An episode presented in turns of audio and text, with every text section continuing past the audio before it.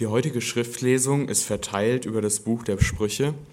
Äh, wir hören ungefähr sechs Stellen, also wundert euch nicht, wenn ich ein bisschen blätter. Anfangen tun wir mit Sprüche 10, Vers 18. Wer seinen Hass verbirgt, trägt Lügen auf den Lippen. Wer hässliche Gerüchte verbreitet, ist dumm.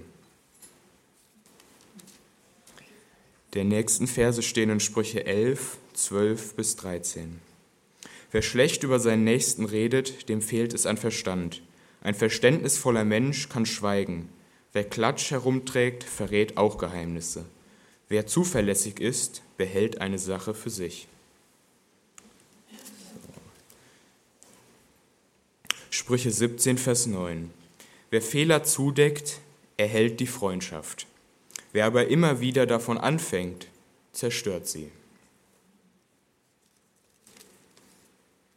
Jetzt springen wir zu Sprüche 24, die Verse 28 und 29.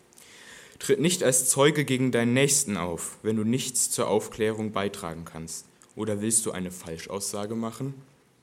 Sag nicht, wie du mir, so ich dir. Ich will das Recht selbst in die Hand nehmen. Sprüche 25, jetzt der vorletzte. Wenn dein Feind hungert, schenk ihm ein Stück Brot. Wenn er Durst hat, gib ihm einen Schluck Wasser. So legst du glühende Kohlen in das Kohlenbecken, das er zum Zeichen der Reue auf dem Kopf trägt. Der Herr wird dich dafür belohnen. Und zu guter Letzt Sprüche 27, die Verse 5 und 6. Liebe, die offen zurechtweist, ist besser als Liebe, die sich nicht zu erkennen gibt. Die Schläge eines Freundes sind gut gemeint, die vielen Küsse eines Feindes aber nicht.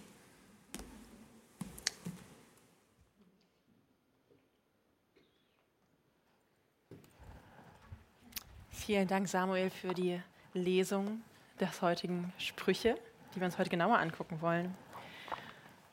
Ich bin Hanna, Berg hat mich schon kurz vorgestellt. Ich bin Freundin von Berg und Aline und freue mich heute ähm, wieder bei euch zu sein. Ähm, und ich schätze, dass es ähm, vielen, wie mir auch geht, dass ihr oder ich mich äh, nach einem guten Leben sehnt. Als ich gestern bei meinem, meiner Anreise, bei meinem Umstieg in Frankfurt noch ein bisschen Zeit hatte, haben mich meine Füße mal wieder in die Buchläden dort getragen und ähm, auf den Zeitschriften wieder diese ähm, viele ähm, Überschriften wie mit mehr Achtsamkeit in eine glückliche Eltern-Kind-Beziehung, mit diesen vier Kommunikationstipps gelingt eine Partnerschaft oder auch in der Natur liegt die Quelle der Lebensfreude, sind mir da entgegengesprungen. Und auf der Spiegel-Bestsellerliste finden sich aktuell ganz viele Titel wie Ikigai, die japanische Lebenskunst, 50 Sätze, die dein Leben ähm, leichter machen oder besser fühlen, eine Reise zur Gelassenheit. Und ich glaube, dass diese ganzen Titel oder diese ganzen Überschriften, die Artikel ein Spiegel unserer Sehnsucht nach dem guten Leben sind. Und wir suchen an ganz vielen Stellen danach. Wir sind gemeinsam auf dieser Suche nach einem guten Leben und danach ähm, ja, gute Ratgeber dabei auch zu haben, die uns dabei helfen, diese Sehnsucht ähm, zu stillen nach einem guten Leben. Eine Sehnsucht, die uns alle verbindet. Auf dem Weg sind wir irgendwie alle gemeinsam unterwegs. Und die Frage stellt sich, wer unsere Ratgeber auf dieser Suche sind. Aktuell befindet ihr euch über den Sommer in einer Predigtreihe über das Buch der Sprüche. Und daher schlage ich für heute vor, dass wir auch wieder da einen Blick reinwerfen. Das haben wir eben schon gemacht mit der, mit der Lesung und wir wollen jetzt in den nächsten ähm, Minuten das nochmal genauer anschauen. Ich muss sagen, ich bin ein großer Fan der Sprüche. Ähm, ich finde es toll, dass das Buch der Sprüche in 31 Kapitel aufgeteilt ist und habe das eine Zeit lang so gemacht, dass ich jeden Tag im Monat ein Kapitel gelesen habe. Dann ist man einmal im Monat durch und kann am nächsten Monat wieder von vorne anfangen. Und das gibt in jedem Kapitel immer wieder einen Vers, der einen neu inspiriert, herausfordert, den Weg der Weisheit lehrt. Ähm, da habe ich heute auch erfahren, dass es nochmal ein Angebot hier auch in der Gemeinde dazu gibt, dazu vielleicht auch später nochmal mehr. Ähm, warum wollen wir uns aus, ausgerechnet das Buch der Sprüche als Ratgeber suchen? Oder warum bin ich auch selbst, ich selbst davon überzeugt, dass es uns eine Quelle der Weisheit echt sein kann? Ich erlebe, dass das Sprüchebuch mehr als eine Ansammlung ist von netten Sprüchen, mehr als ein Abreißkalender mit netten Ratschlägen und Ermutigungen und es ist auch mehr als ein Zehn-Schritte-Programm zu einem besseren Leben. Das Buch der Sprüche ist ein Lehrbuch, ein Lehrbuch der Weisheit, in dem wir nicht nur Anweisungen finden, sondern auch Beschreibungen des, Lebens, des Lebens, Beobachtungen über das Leben und Beschreibungen von weisen und verständigen Menschen. Und es hält ganz viele Übungen bereit, wie wir diesen Weg der Weisheit einüben können, wie wir diesen, auf diesem Weg der Weisheit unterwegs sein können. Wir sind also auf der Suche nach Weisheit für unser Leben, nicht nur nach, exakt, nach einem exakten Regelwerk, nicht nur nach irgendeiner Moralvorstellung, sondern nach der Fähigkeit, in einer komplexen Welt zurechtzukommen. Kompetenz in der Bezug auf die Komplexität des Lebens, das war die Definition, die Berko auch in den letzten Wochen schon immer wieder, ähm, auf die Berko immer wieder verwiesen hat, was, um was bei Weisheit geht. Weiterhin ist Weisheit nicht einfach nur ein Instant-Produkt, was einfach da ist, ähm, und es, sondern es ist ein Weg, der eingeübt werden muss. Und es nervt uns manchmal, weil wir in einer Gesellschaft leben, wo immer alles verfügbar ist. Wir machen einen Klick und am nächsten Tag ist die Amazon-Bestellung bei uns im Briefkasten. Im Gegensatz dazu ist Weisheit ein Weg, den wir einüben dürfen, schrittweise einüben dürfen. Auch davon hat Berko schon in den letzten Wochen gesprochen. Es ist ein Schritt für Schritt für Schritt einüben. Und das ist an vielen Stellen mühsam, ja, aber wie ich finde, echt ein Weg, der sich lohnt und der sehr viel beständiger ist, der zu ganz viel Tiefe, zu ganz viel Fülle führt in unserem Leben. Und das Schöne ist ja auch, dass wir gemeinsam auf diesem Weg unterwegs sind dass wir den nicht alleine einüben müssen, nicht alleine gehen müssen, sondern da Gemeinde als Kirche, gemeinsam als Kirche, als Gemeinschaft drauf gehen dürfen. Und heute möchte ich euch mit, mit euch wieder auf diesem Weg der Weisheit unterwegs sein und heute einen besonderen Fokus auf das Thema Versöhnung werfen, auf die Frage nach versöhnten Beziehungen, ein Blick auf unser menschliches Zusammenleben. Und auch da, ich sehne mich nach guten, nach versöhnten Beziehungen. Und mich schmerzt der Blick in unsere Gesellschaft oder beziehungsweise auch erstmal, mich schmerzt der Blick in meine Freundschaften, die teilweise, oder zerbrochene Freundschaften, wo ähm, keine Diskussionsbereitschaft da war, wo kein Aushalten von unterschiedlichen Standpunkten angestrebt wurde, wo irgendwie Meinungen abgetan worden sind und man irgendwie nicht mehr weiter miteinander unterwegs war. Und mich schmerzt zu sehen, wie wir teilweise in Gemeinden und Kirche übereinander reden, wie verschiedene christliche Gruppen, verschiedene Gemeinden übereinander reden, ähm, und nicht mehr miteinander reden, wie sie miteinander umgehen, ähm, was irgendwie, wo ich immer finde, das ist irgendwie nicht sehr von Versöhnung geprägt, sondern irgendwie von sehr viel, von sehr viel Hass, von sehr viel, ja, kein, kein Wohlwollen. Und mich, mich schmerzt auch der Blick in unsere Gesellschaft, die mehr und mehr geprägt ist von Cancel Culture, wo einfach jemandem verboten wird, irgendwas zu sagen, weil er oder überhaupt in eine Plattform, keine Plattform mehr gegeben wird, weil er irgendwas Blödes gesagt hat. Äh, von Polarisierung, von Fake News, von Hasskommentaren unter YouTube-Videos ähm, oder allgemein in den sozialen Netzwerken, von der fehlenden Diskussionskultur, wo ganz viel Streit herrscht. Und mich schmerzt auch der Blick auf zu viele Kriegsschauplätze in dieser Welt. Und ich frage mich da, wie wir, wie ich das irgendwie besser machen kann, wie ich da einen Beitrag zu ja, beizutragen habe, ähm, einen Beitrag leisten kann, damit wir das irgendwie anders leben können, als Kirche, als Christen. Und ich sehne mich eben nach diesen versöhnten Beziehungen im Freundeskreis, in der Gemeinde, in einem friedvollen Zusammenleben, in meiner Stadt, in unserem Land, in dieser Welt. Und manche würden vielleicht sagen, dass es naiv ist, mich danach zu sehen oder dass es irgendwie ein bisschen äh, idealistisch gedacht ist. Ich würde sagen, dass ich da hoffnungsvoll bin, weil ich glaube, dass diese Sehnsucht, die da in mir ist und die da in uns ist, uns auf etwas hinweist, was es zu entdecken gilt. Und da möchte ich heute mit euch weiter auf dieser Spur unterwegs sein, diese der Sehnsucht nachzugehen, dieser Sehnsucht nach versöhnten Beziehungen. Und im Buch der Sprüche, das haben wir eben schon in der Lesung gehört, da gibt es einige gute Gedanken dazu, wie versöhnte Beziehungen eingeübt werden können, wie wir dies auf diesem Weg gemeinsam unterwegs sein können. Und in den nächsten Minuten möchte ich dazu drei konkrete Übungen mit euch in den Blick nehmen, wie, die, wie versöhnte Beziehungen gelingen können. Wir wollen das Schritt für Schritt für Schritt gemeinsam einüben. Ähm, es ist vielleicht heute Morgen erstmal eine, eine, Einführung in die Theorie. Die Praxis ist dann vielleicht auch nochmal äh, in, in dem nächsten Schritt äh, in der Gemeinschaft, in, in Hauskreisen, in Freundschaft nochmal einzuüben. Aber heute erstmal eine Einführung in die Theorie vielleicht auch. Die erste Übung auf dem Weg zu versöhnten Beziehungen ist die Kenntnis von der Notwendigkeit von Versöhnung und, und Vergebung. Um auf dem Weg von versöhnten Beziehungen zu gehen, brauchen wir die Einsicht, dass wir Versöhnung und Vergebung brauchen. Dazu lesen wir in Sprüche 10, Vers 18, Wer seinen Hass verbirgt, trägt Lügen auf den Lippen. Wer hässliche Gerüchte verbreitet, ist dumm. Was sagt uns diese Aussage? Sie kommt irgendwie ein bisschen deutlich daher. Sie stellt klar, dass wir alle ein Problem mit Hass haben. Dass wir alle das Potenzial in uns tragen, Menschen zu verletzen, Gemeinschaft zu zerstören, Beziehungen zu schaden. Wenn wer das leugnet, steht hier in den Sprüchen, der lügt. Wer den Hass verbirgt, wer sagt, dass er nicht, nicht niemanden hasst, der sagt nicht die Wahrheit. Und ich weiß nicht, wie es euch geht, aber ich finde das ganz schön anmaßend, mir das anhören zu müssen, fast schon wie eine Anklage, eine Anschuldigung, weil ich ja von mir selbst sagen würde, ich hasse doch niemanden nicht. Bin eigentlich ein sehr äh, offener, liebevoller Mensch. Ich möchte eigentlich mit allen Leuten irgendwie gut unterwegs sein. Doch statt abzuwehren, will ich dieser These mal eine Chance geben. Vielleicht werde ich ja an dieser Stelle irgendwie auf was hingewiesen, was ich nicht sehen will, was ich übersehe, stellt, mir stellt sich also die Frage, wo Hass beginnt. Was bedeutet es zu hassen? Und in der Bergpredigt spricht Jesus davon, dass schon derjenige, der seinen, Menschen Dumpfkopf, der seinen Mitmenschen Dummkopf nennt, vors Gericht gehört. Dazu lesen wir in Matthäus 5, Vers 21 bis 22. Ihr wisst, dass unsere Vorfahren gesagt worden ist, du sollst nicht töten. Außerdem, wer einen Mord begeht, der gehört vor Gericht. Ich sage euch aber, Schon wer seinen Bruder oder seine Schwester, wer auf seinen Bruder, auf seinen Bruder oder seine Schwester wütend ist, gehört vor Gericht. Wer zu seinem Bruder oder seiner Schwester Dummkopf sagt, gehört vor den jüdischen Rat. Wer Idiot sagt, der gehört ins Feuer der Hölle. Warum wird Jesus hier so deutlich? Warum prangert er solche Kleinigkeiten an, wenn ich mal Berko Dummkopf nenne, weil er irgendwie was Dummes gesagt hat?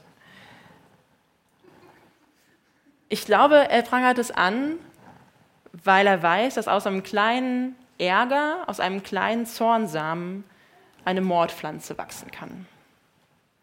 Er weiß, dass Mord aus Hass wächst und Hass schon im Kleinen beginnt. Der Pastor Tim Keller definiert Hass als die Freude über das Unglück des anderen. Hass ist die Freude über das Unglück des anderen. In dem Moment, wo du dich, in dem Moment, wo ich mich über das Scheitern, über das Missgeschick, über blöde Sache, die der andere gemacht hat oder, oder die ihm widerfahren ist, wenn ich mich darüber freue, wenn ich darüber schmunzel, dass dem anderen etwas nicht gelungen ist, da fängt Hass an, mein Herz zu regieren. Ja, vielleicht erst nur im Kleinen, aber Hass ist wie Unkraut, es wächst, wenn man nichts dagegen tut und rasend schnell und es behindert auch das Wachstum von allem anderen, was da sonst wachsen könnte. Deshalb stech diese, Unkraut, diese Unkrautpflanze, diesen, diese Hassunkraut, lieber samt Wurzel aus, bevor er größer wächst. Und nicht nur, größer, nicht nur in dir wächst, sondern damit auch automatisch all das überwuchert, was sonst wachsen könnte. Und um in diesem Bild der Pflanze zu bleiben, wenn Hass kultiviert wird, dann sät er neu aus dann wird Hass weitergegeben, Hass verbreitet sich. In Sprüche 24, Vers 28 bis 29 lesen wir dazu, Tritt nicht als Zeuge gegen deinen Nächsten auf, wenn du nichts zur Aufklärung beitragen kannst. Oder willst du eine Falschaussage machen? Sage nicht, wie du mir, so ich dir. Ich will das Recht selbst in die Hand nehmen. Was meint diese Aussage? Suche nicht nach Gelegenheiten, deinen Mitmenschen zu schaden. Auch nicht, wenn er dir geschadet hat. Indem, indem du dich an deinem Gegenüber rächst, verhältst du dich genauso wie er. Aus Hass folgt Hass, aus Hass Zerstörung von Gemeinschaft, Mord, Streit, alle Grausamkeiten, die wir vermeiden wollen, die wir nicht, die wir nicht wollen in unserer Gemeinschaft. Lass nicht zu, dass Herz dein, dass Hass dein Herz verändert und zu etwas machst, was du verabscheust. Lass nicht zu, dass das Unkraut in allen, die anderen, alle anderen Pflanzen überwuchert. Gib dir Freude über das Unglück des anderen keinen Raum in dir. Und nach dieser Definition gibt es einige Menschen, wo ich gestehen muss, dass ich sie hasse, auch wenn das krass klingt, aber deren Unglück mir Freude bereitet, wo es mich nicht schmerzt, wenn ihnen Unglück widerfährt, sondern ich entweder gleichgültig bin oder denke, oh ja, es geschieht ihnen ja auch recht. Und mir wird dabei bewusst, dass ich da Vergebung brauche, dass ich Versöhnung brauche. Und ich sehe diese Notwendigkeit für Versöhnung. Ich sehe eine Notwendigkeit für die Veränderung meines Herzens. Veränderung fällt nicht einfach vom Himmel. Veränderung braucht Übung. Schritt für Schritt für Schritt. Deswegen eine zweite Übung auf dem Weg der Versöhnung. Und das ist die Kenntnis über die Bestandteile von Versöhnung. Ich habe euch da vier Stück mitgebracht, vier Bestandteile, wie Versöhnung möglich wird. Erstens Überheblichkeit trotzen, zweitens von Schuld entbinden, drittens Böses mit Gutem überwinden, viertens liebevolle Zurechtweisung. Schauen wir uns diese vier Bestandteile von Versöhnung mal an. Der erste Bestandteil, Überheblichkeit trotzen. In Sprüche 11, 12 bis 13 lesen wir, wer schlecht über seinen Nächsten redet, dem fehlt es an Verstand. Ein verständnisvoller Mensch kann schweigen. Wer Klatsch herumträgt, verrät auch Geheimnisse. Wer zuverlässig ist, behält eine Sache für sich. Es passiert so schnell und leicht. Man redet schlecht über diesen Kollegen, über den Nachbarn, über den Mitschüler, diesen einen Verwandten, lästern, tratschen, Gerüchte verbreiten.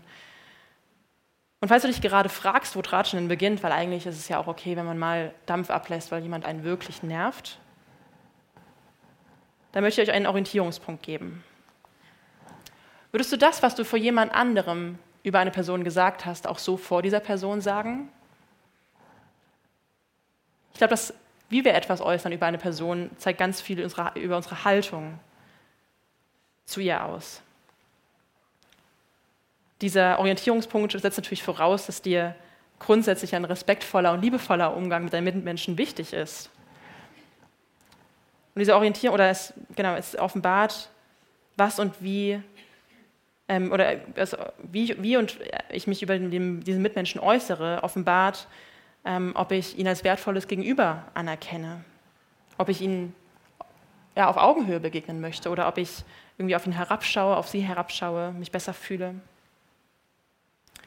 Schlecht über andere zu reden, Lügen über andere zu verbreiten, entspringt einem überheblichen Herzen. Einem Herzen, das glaubt, besser zu sein als der andere. Und überhebliche Menschen sind sowohl unbarmherzig mit sich selbst als auch mit den anderen. Sie suchen nach Rechtfertigung ihres Seins in dem, was sie tun, in dem, was sie leisten, in dem, was sie selbst aus sich heraus mitbringen. Und aus dieser Not, irgendwie da selbst nie genug zu finden, was irgendwie ihr Sein rechtfertigt, werden sie überheblich, weil es ein sehr leichter Weg ist, den anderen schlecht zu machen, um sich selbst besser zu fühlen. Und so finden wir am Grund der Überheblichkeit eine sehr, viele, eine sehr große Unsicherheit eigentlich. Und die Frage, darf ich sein? Bin ich angenommen? Bin ich okay? Ich persönlich kenne diese Fragen und ich kenne diese Un Überheblichkeit, die Unsicherheit, die dem zugrunde liegt. Und ich meine, dass wir alle hier mit ihr vertraut sind. Auf dem Weg der Versöhnung sind wir herausgefordert, dieser Überheblichkeit zu trotzen. Wie? Dazu komme ich gleich noch. Erstmal ein zweiter Bestandteil von Versöhnung. Vergebung, dem anderen von der Schuld entbinden.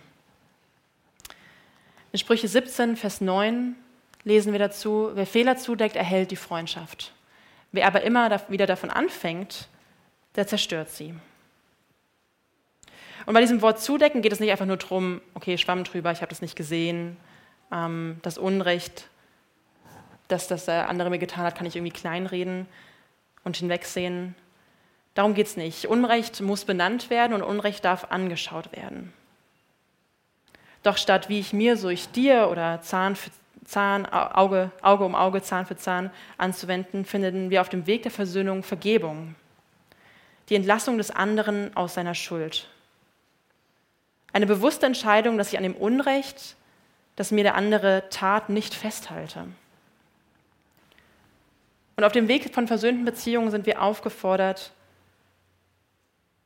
das, was der andere mir schuldet, loszulassen und den Weg und in diesen Fehler nicht immer und immer und immer wieder zu thematisieren. Und das kostet uns was, das kostet uns Überwindung, das fällt schwer, weil am Ende wir diejenigen sind, die irgendwie dafür was einstecken oder was einbüßen.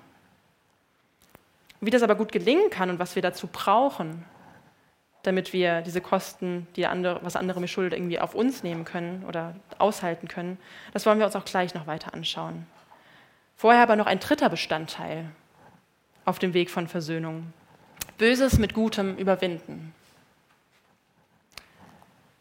Und in Sprüche 25, Vers 21 bis 22 lesen wir dazu, wenn dein Feind hungert, schenk ihm Brot, ein Stück Brot. Wenn er Durst hat, gib ihm einen Schluck Wasser. So legst du die glühenden Kohlen in das Kohlebecken, das er zum Zeichen der Reue auf dem Kopf trägt. Der Herr wird dich dafür belohnen. Nach der Vergebung wartet eine nächste Übung auf uns. Nicht nur sind wir aufgefordert, wie ich mir, so ich dir nicht zur Anwendung kommen zu lassen, auch sollen wir den anderen nicht nur aus seiner Schuld entlassen, sondern wir sollen ihm auch noch freundlich begegnen, ihm Gutes tun. Jesus spricht davon in der Bergpredigt. Ihr wisst, dass gesagt worden ist, liebe deinen Nächsten und hasse deinen Feind. Ich sage euch aber, liebt eure Feinde, betet für die, die euch verfolgen. Auch Paulus zitiert im Römerbrief im Kapitel 12 diese Verse aus den Sprüchen. Vergeltet niemandem Böses mit Bösem, seid auf Gutes bedacht gegenüber jedermann. Ist es möglich, so viel an euch liegt, so habt mit allen Menschen Frieden. Recht euch nicht selbst, meine Lieben, sondern gebt Raum dem Zorn Gottes. Denn es steht geschrieben, die Rache ist mein, ich will vergelten, spricht der Herr. Vielmehr, wenn dein Feind hungert, so gib ihm zu essen, dürstet ihn, ihm, so gib ihm zu trinken. Und wenn du das tust, so wirst du feurige Kohlen auf sein Haupt sammeln. Lass dich nicht vom Bösen überwinden, sondern überwinde das Böse mit Gutem. Das ist echte Königsklasse, Königreich Gottesklasse, um genau zu sein, zu der ich tatsächlich erst Zugang habe, nachdem ich mich von meiner Überheblichkeit abgewendet habe, nachdem ich vergeben habe. Nun kann ich der Person, die mich verletzt hat, die mir Unrecht getan hat, freundlich begegnen, ihr wohlwollend begegnen, großzügig begegnen. Nicht nur einfach distanziert nett, sondern wirklich großzügig und wohlwollend. Weil ich ihr den Fehler, den sie getan hat, nicht mehr vorhalte, weil ich mich nicht mehr über sie stellen muss, sondern ihr die auf Augenhöhe begegnen kann. Und mich entschieden habe, dass ich dem Hass keinen Raum geben möchte, dass ich den Hass nicht aufkeimen lassen möchte in mir. Und nach diesen drei Bestandteilen von Versöhnung kommen wir zu einem vierten. Liebevolle Zurechtweisung. In Sprüche 27, 5 bis 6 lesen wir, Liebe, die offen zurechtweist, ist besser als Liebe, die sich nicht zu erkennen gibt. Die Schläge eines Freundes sind gut gemeint, die vielen Küsse eines Feindes aber nicht. Dann und erst dann wenn unser Herz frei ist von Vorhaltung, wenn, von Ärger, von Bitterkeit, wenn wir vergeben haben, wenn wir der Person wohlwollen, dann erst sind wir dazu aufgefordert, sie, auf, sie auch äh, ja, auf ihre Fehler hinzuweisen, weil erst dann können wir sie lieben, erst dann können wir sie aus Liebe heraus zurechtweisen. In dieser Liebe bin ich bemüht um das Wohl des anderen, möchte sein Bestes, und Liebe ist deswegen auch nicht gleichgültig. Liebe macht den Mund auf.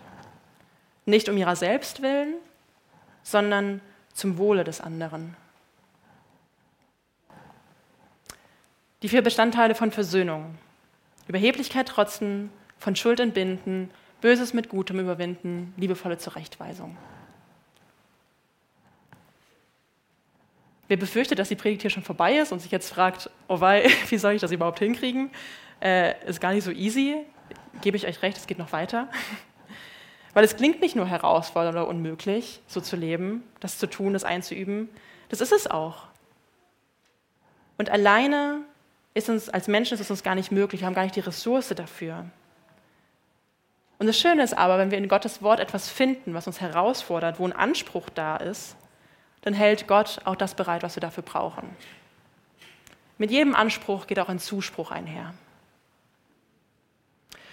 Und so kommen wir zu einem dritten Schritt auf dem Weg von versöhnten Beziehungen, die Kenntnis um das Herz von Versöhnung. der Keim der Versöhnung. Ihr Ausgangspunkt war ein Mann an einem Kreuz, der unschuldig starb. Und im zweiten Korintherbrief, im fünften Kapitel ab Vers 17, lesen wir davon, dass wir durch Jesus Teil einer neuen Schöpfung sind und dass Versöhnung in uns wachsen darf. Ich möchte einmal diesen längeren Abschnitt mit euch lesen. Wenn jemand zu Christus gehört, gehört er schon zur neuen Schöpfung. Das Alte ist vergangen, etwas Neues ist entstanden. Das alles kommt von Gott. Durch Christus hat er uns mit sich versöhnt. Er hat uns sogar den Dienst, den Dienst übertragen, die Versöhnung zu verkünden. Ja, in Christus war Gott selbst am Werk, um die Welt mit sich zu versöhnen. Er hat den Menschen ihre Verfehlungen nicht angerechnet. Und uns hat er sein Wort anvertraut, das Versöhnung schenkt. Wir treten also im Auftrag von Christus auf. Ja, Gott selbst lädt die Menschen durch uns ein. So bitten wir im Auftrag von Christus, lasst euch mit Gott versöhnen. Obwohl Christus ohne jede Sünde war, hat Gott ihm unsere Schuld aufgeladen. Denn durch die Verbindung mit Christus sollen wir an Gottes Gerechtigkeit teilhaben. Versöhnung ist uns selbst nur schwer möglich, wenn nicht unmöglich. Wir haben nicht die nötigen Ressourcen dazu. Alleine werden wir diesem Anspruch, den wir oder diesen Beschreibungen des weisen, versöhnlich lebenden Menschen, wie wir sie in den Sprüchen finden, nicht gerecht. Doch in Jesus wartet dieser Zuspruch auf uns. Versöhnung wird uns möglich, wenn wir vom Kreuz her denken, wenn wir unseren Blick auf Jesus richten. Der mich, der dich, der uns von unserer Schuld entbunden hat, der uns die Folgen dieser Schuld abnimmt sodass weder mein, sodass weder mein Gegenüber noch ich die Konsequenzen des Todes tragen müssen. Da, wo mir Unrecht getan wurde, wo mir Schaden zugefügt worden ist, da darf ich von Jesus Heilung und Wiederherstellung erfahren. Ich darf Teil dieser neuen Schöpfung sein, von der er hier spricht, ein neues Leben bekommen. Und ich darf vergeben, darf aus dem Kreislauf des Hasses ausbrechen und Versöhnung erleben. Durch das Kreuz ist es mir aber nicht nur möglich, zu, zu vergeben, sondern auch, dass mir vergeben wird. Auch mir kann diese Schuld nicht mehr zur Last gelegt werden. Diese Freiheit schon von Schuld befreit mich dann auch von meiner Überheblichkeit, die mich über andere zu stellen, von meinem Drang nach Rechtfertigung meines eigenen Seins. Ich habe Annahme erfahren, ich muss keine Gründe mehr finden, um mein Dasein zu rechtfertigen, um mich irgendwie gut dastehen zu lassen. Ich darf frei sein von den Folgen meiner Schuld, von den Folgen des Unrechts, das mir angetan worden ist, von den Folgen des Unrechts, das ich begangen habe, weil Jesus diese Folgen auf sich genommen hat. Und plötzlich verstehe ich auch und sehe ich, dass die Rache ist mein, ich will vergelten, spricht der Herr.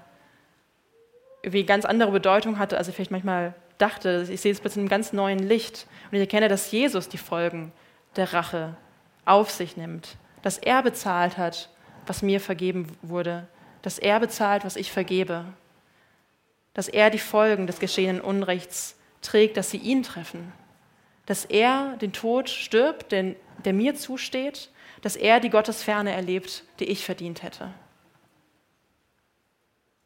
Versöhnung ist nicht kostenlos. Aber Jesus hat diese Kosten auf sich genommen und damit Versöhnung möglich gemacht. Zuerst Versöhnung zwischen Mensch und Gott und aber auch zwischen Mensch und Mensch. Und das ist die gute Nachricht, die die Bibel das Evangelium nennt. Dass durch Jesus Gemeinschaft mit Gott möglich ist. Dass Versöhnung und Wiederherstellung von Beziehungen möglich sind. Dass wir diese Welt nicht dem Kreislauf des, Hasses überlassen müssen, sondern ihn unterbrechen dürfen, weil wir mit Jesus einen Gott haben, der Hass und Tod überwunden hat. Wir sind aufgefordert, Botschafter dieser Versöhnung zu sein. Botschafter nicht nur, indem wir davon sprechen, indem wir das Evangelium verkünden, von Jesus erzählen, sondern indem wir versöhnlich handeln und auf dem Weg von Versöhnung, auf dem Weg von versöhnten Beziehungen unterwegs sind. Der anglikanische Theologe Miroslav Wolf formuliert in einem seiner Bücher äh, mit dem Titel Von der Ausgrenzung zur Umarmung Versöhnendes Handeln als Ausdruck von christlicher Identität folgende These. Gottes Aufnahme der feindseligen Menschheit in die göttliche Gemeinschaft ist ein Modell dafür, wie Menschen sich dem anderen gegenüber verhalten sollen. In Römer 5, Vers 10 formuliert es Paulus so, als wir noch Feinde waren, wurden wir mit Gott versöhnt durch den Tod seines Sohnes. Und auch in dem Lobpreislied Reckless Love singt der Musiker Corey Asbury, als wir noch Feinde Gottes waren, hat Gottes Liebe schon um uns gekämpft. Gottes Aufnahme der feindseligen Menschheit in die göttliche Gemeinschaft ist ein Modell dafür, wie Menschen sich dem anderen gegenüber verhalten sollen. Und als Botschafter der Versöhnung, die wir gerade im Korintherbrief gelesen haben, sind wir beauftragt, das Gott gleich zu tun, unseren Mitmenschen mit offenen Armen zu begegnen, um Versöhnung zu ringen, sie einzuüben, uns dafür einzusetzen und damit Zeugen zu sein für die Versöhnung mit Gott, für eine Befreiung aus diesem Kreislauf des Hasses und für die Form des Zusammenlebens, das von Versöhnung und von Wohlwollen geprägt ist. Bevor mir aber gleich die ersten Widerworte entgegenschallen und Fragen laut werden, wie ich denn, mir das denn vorstelle, weil ich ja irgendwie hier eine sehr utopische Vorstellung habe von, von dieser Welt. Ich stimme euch dazu, es ist eine Utopie, die ich hier zeichne. Eine neue Welt, um genauer zu sein. Denn endgültige Versöhnung, Weltfrieden, allumfassender Shalom, das wird erst möglich sein, wenn Jesus wiederkommt und diese Welt neu macht. Wolf schreibt dazu, die entscheidende Frage ist daher nicht, wie man endgültige Versöhnung erreicht. Das messianische Problem sollte man Gott nicht aus den Händen nehmen. Die richtige Frage lautet nicht, wie wir endgültige Versöhnung erzielen, sondern was wir brauchen, um in Frieden zu leben, um in Frieden leben zu können, solange die endgültige Versöhnung noch aussteht. Und er kommt zu dem Schluss, dass die endgültige Versöhnung kein Werk von uns Menschen ist überhaupt nicht sein kann. Es ist eine, eine, eine Aufgabe, ein Werk des Dreieinen Gottes. Versöhnung besteht nicht in, einer apokalyptischen Welt, in, einem, in einem apokalyptischen Weltende, wie es irgendwie Serien häufig zeichnen, sondern in einem Neuanfang dieser Welt, dass diese Welt neu gemacht wird, eine neue Schöpfung sein wird. Und bis es soweit ist, sind wir aufgefordert, weiter auf dem Weg der Versöhnung unterwegs zu sein, auf ihm zu gehen, Botschafter zu sein, Vorboten zu sein, so kleine Appetizer, bevor das Hauptmenü kommt. Schritt für Schritt zu lernen, Versöhnung zu leben, Schritt für Schritt zu lernen, Überheblichkeit zu trotzen, von Schuld zu entlassen, zu vergeben, Böses mit Gutem zu überwinden und liebevoll zurechtzuweisen. Zum Abschluss möchte ich mit euch noch ein Gebet sprechen, das wohl auf den Mönch Franz von Assisi zurückgeht. Und wenn ihr möchtet, könnt ihr dazu gerne aufstehen. Ähm, danach wird es auch gleich den Segen geben, dann könnt ihr gleich stehen bleiben. Ähm, und ich werde jetzt hier einmal, genau, mal durchklicken und lade euch einfach ein, das mit euch zu, äh, genau, mit, mit mir gemeinsam zu beten. Herr, mache mich zu einem Werkzeug deines Friedens, dass ich liebe, wo man hasst dass ich verzeihe, wo man beleidigt, dass ich verbinde, wo Streit ist, dass ich die Wahrheit sage, wo Irrtum ist, dass ich Glauben bringe, wo Zweifel tut, dass ich Hoffnung wecke, wo Verzweiflung quält, dass ich Licht entzünde, wo Finsternis regiert, dass ich Freude bringe, wo der Kummer wohnt. Herr, lass mich trachten nicht, dass ich getröstet werde, sondern dass ich tröste. Nicht, dass ich verstanden werde, sondern dass ich verstehe.